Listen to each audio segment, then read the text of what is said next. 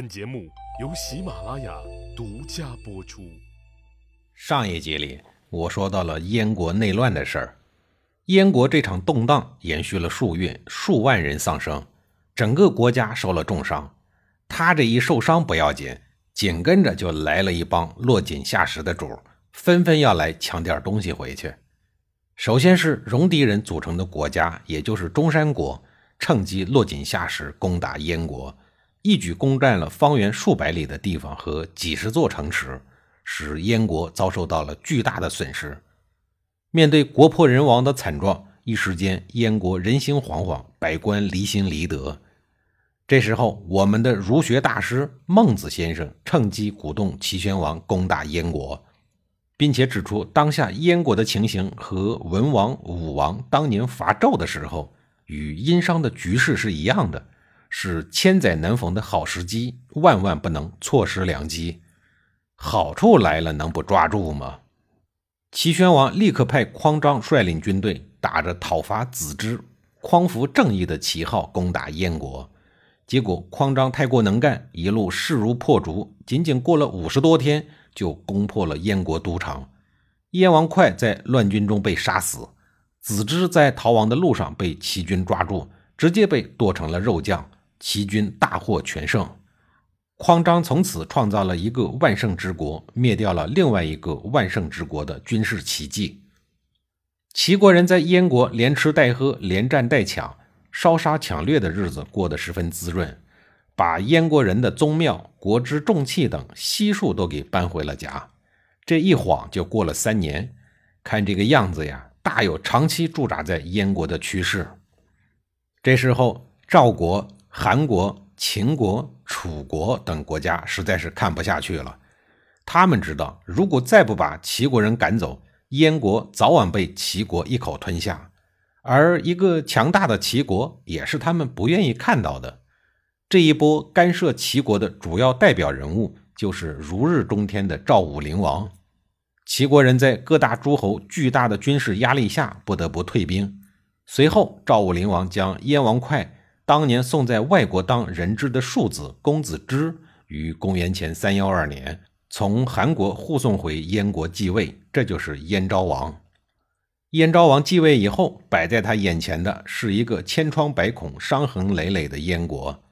更可怕的是，这一时期各个诸侯都在奋力发展，企图称霸天下。西边的秦国有商鞅变法，赵国有赵武灵王的胡服骑射。魏国有李悝变法，这些变法不但让这些国家的经济高速发展，军事力量也空前的强大。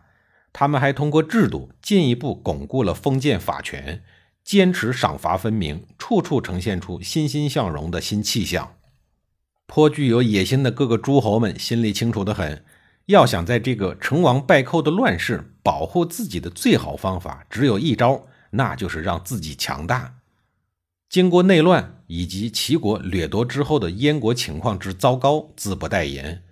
燕昭王上台以后，面临着百废待兴的局面，也是不言自明的。面对这样的局面，燕昭王是如何让燕国重新振兴起来，最终报了齐国之仇的呢？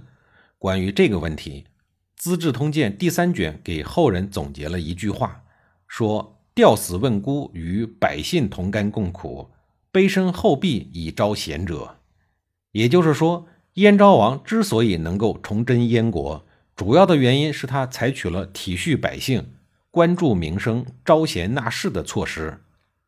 燕昭王是如何体恤百姓、关注民生的呢？由于史料没有记载，我们无从得知。不过，对于燕昭王招贤纳士，《资治通鉴》还是有所记载的。那我就来聊一聊这一点。人才从来都是一个国家振兴的关键。燕昭王之前，无论是魏文侯兴魏，还是秦孝公兴秦，亦或是齐威王兴齐，无一不是从重视人才做起的。燕昭王显然明白这其中的道理，所以才会表现得求贤若渴。但问题的关键是如何才能招纳到人才呢？那个时候既没有劳务中介，也没有猎头公司，更没有互联网。换句话说，燕昭王得先让天下人清楚的知道，他本人是一个求贤若渴的君王才行。酒香不怕巷子深的道理固然不错，但是您这酒得先香起来，否则酒客怎么能来光顾呢？魏文侯招贤纳士用的招数是招纳当时的人才领袖卜子夏、段干木等等，以此来给天下的人才树立榜样。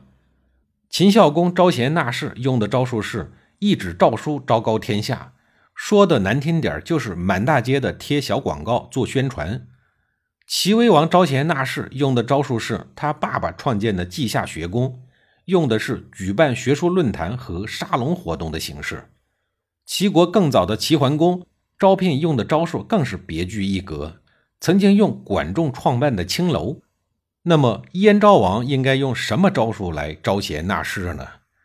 为了这事儿啊，我猜燕昭王没少犯愁。无奈之下，他只好找到了郭伟，说齐国人不是东西。趁我们内乱的时候攻打我们，我深知咱们现在的实力不行，没办法报仇。我很想招聘一些个能人贤士，与他们共商国事，以雪先王的耻辱。这就是我的愿望。先生您如果遇到合适的人才，您就推荐给我，我一定亲自伺候他。这个郭伟呀是个故事高手，擅长用生动有趣的故事来回答问题。他说，古时候有一个君主。派一个负责打扫王宫卫生的人，用千金去购买千里马。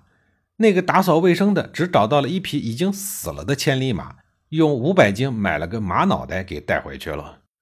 君主大怒啊！这个打扫卫生的人解释说：“死马您都买，更何况是活的呢？天下人知道好马就会送上来的。”果然，不到一年，他就得到了三匹千里马。现在大王您打算招聘人才？就请先从郭伟我开始吧。您录用了平庸的我，那么那些比我贤良的人都会不远千里前来的。郭伟用的这一招和齐桓公当年的另外一个招聘手段，也就是停辽招士，颇有相似之处。春秋时期，天子和国君在接待外国使者或者商讨国家大事的时候，要在大庭院中燃起火炬。这是最高规格的接待礼仪。齐桓公因为求贤若渴而停辽招士，但是大火烧了一年多以后，没有一个贤士前来应聘。虽然齐桓公求贤若渴、望眼欲穿，然而七年而事不至。也就是说，看热闹的多，一年了，响应者寥寥。这让齐桓公非常的郁闷。宣传部门不遗余力的到处粘贴招聘广告。拜托转介绍的说辞更是说的口干舌燥、滚瓜烂熟，可就是没有人来应聘。有一天，终于来了第一位应聘者，这个自称东野鄙人的老头，估计就是一个乡下农民。齐桓公心里头很高兴，心想：难道这位老同志和俺的祖先姜子牙一样，属于大器晚成的那一类高人吗？齐桓公赶紧将老头引进了大殿内。恭恭敬敬地询问老头有什么才能。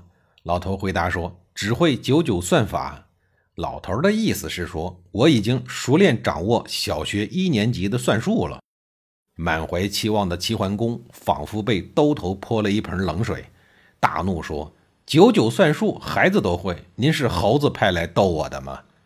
老头严肃地回答说：“大王，我求见您，并不是因为我懂得九九算术。”我知道这不算什么能耐，但听说大王为了招纳天下的能人，特地在宫殿里燃起了火炬，日夜等待天下能人的到来。可是呢，时间过去了一年多了，也不见有人来，这是怎么回事啊？得反客为主了。面对应聘者的反问，主考官齐桓公是怎么回答的呀？下一集里我再给您详细的讲述。